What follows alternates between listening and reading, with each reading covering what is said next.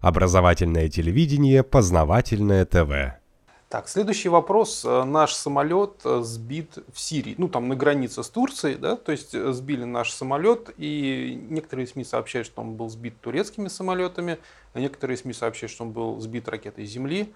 А, ну, наверное, мы пока еще полнотой информации не обладаем по этому вопросу. Сам факт сбивания самолета, что это означает? Ну, насколько я понимаю, его сбили ракета воздух-воздух турецкий ВВС.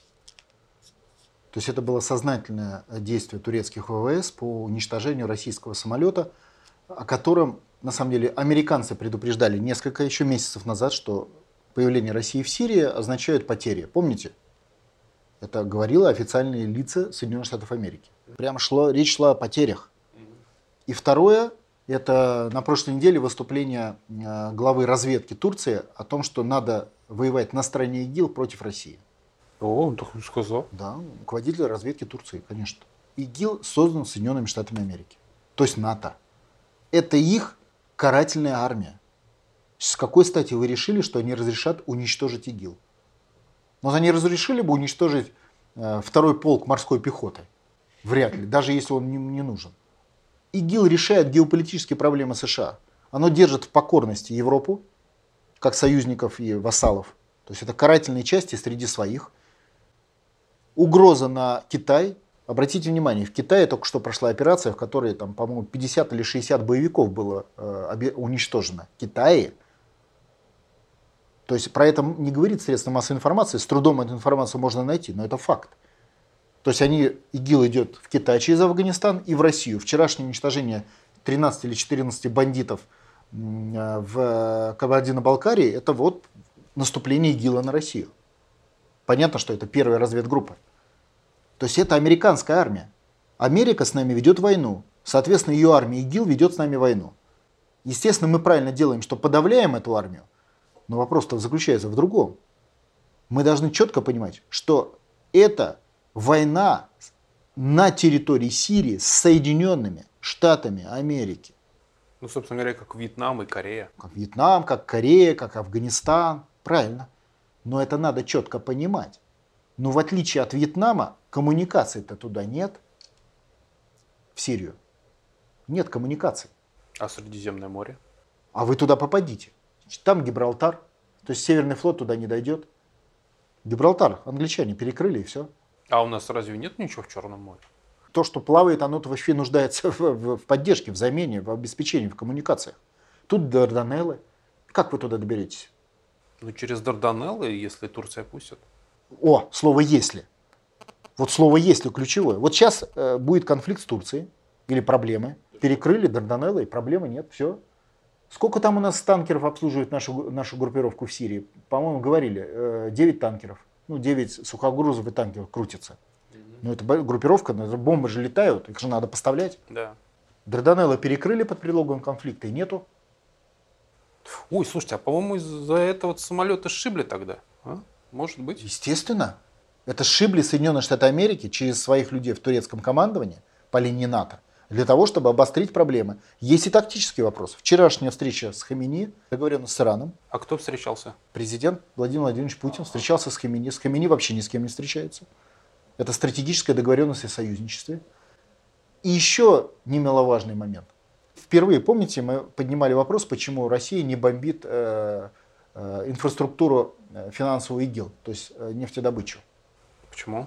Потому что боя, мы боимся войти в жесткий конфликт с американцами. Вчера мы отбомбились впервые. Тысячам автомобилей с нефтью было уничтожено российской авиацией. Вчера Генштаб у нас отчитался. Из этой тысячи половина доход турков. Половина доход ИГИЛа, половина доход турков как посредников. А, то есть они гонят нефть через Турцию? А через кого? Естественно. Вот вам и ответ. Это ответ на вчерашние бомбардировки. Прямой и четкий. Но самое важное, что мы не дотягиваемся. То есть Сирия для нас, вот из-за Дарданелла, из-за коммуникации, мы не можем туда дотянуться. Я помните, по-моему, мы с вами обсуждали вопрос, что когда Путин встречался с Асадом, Асад в Россию прилетел на военном самолете Наш. секретно. Угу. Почему секретно? Всегда президенты встретились, выходят пресс-подход, конференция. А тут Асад улетел, и на следующий день сказали, был Асад. Помните? Да. Почему? Да потому что он добраться в Россию без контроля американцев не может. То есть его втихаря на военном самолете провезли через Ирак, через, через, через ИГИЛ, через Ирак, через Каспий, завезли в Россию. Через Болгарию не пустят, через Грецию не пустят НАТО. И обратно. И вот когда он вернулся, тогда мы сказали, что была встреча с Асадом. Почему? Это что? Это от, от, от силы? Нет, это от слабости. Коммуникационной слабости. То есть для того, чтобы выйти на коммуникацию в Сирию, мы должны не ругаться с американцами. Ну, по крайней мере, жестко, понимаете? Все вот, все просто. Так, а почему мы тогда отбомбились по нефтяным этим потокам? Могли бы и дальше их не трогать. Потому что нефтяные потоки – это смысл существования ИГИЛа. Вы, вы можете вообще не бомбить солдат ИГИЛа. Вам достаточно перебить нефть. Все. ИГИЛа нет. Никакая армия ИГИЛовская в том числе не может существовать без боеприпасов, оружия. Это деньги, а деньги – нефть. Так им американцы оружие поставляют. Поставляют. Но часть поставляют американцы, часть они покупают. Потом американцы же как бы скрывают свои прямые поставки. Много там тоже они полностью обеспечить не могут. Чтобы вы понимали, военная операция современная, это же не просто там партизаны с автоматами бегают. Это все-таки подразделение. Вот сегодня журналистов наших обстреляли из чего? Из противотанковых устройств. Это, это серьезная техника. Она стоит больших денег. Ее просто так в кармане не поставишь или там в рюкзаке.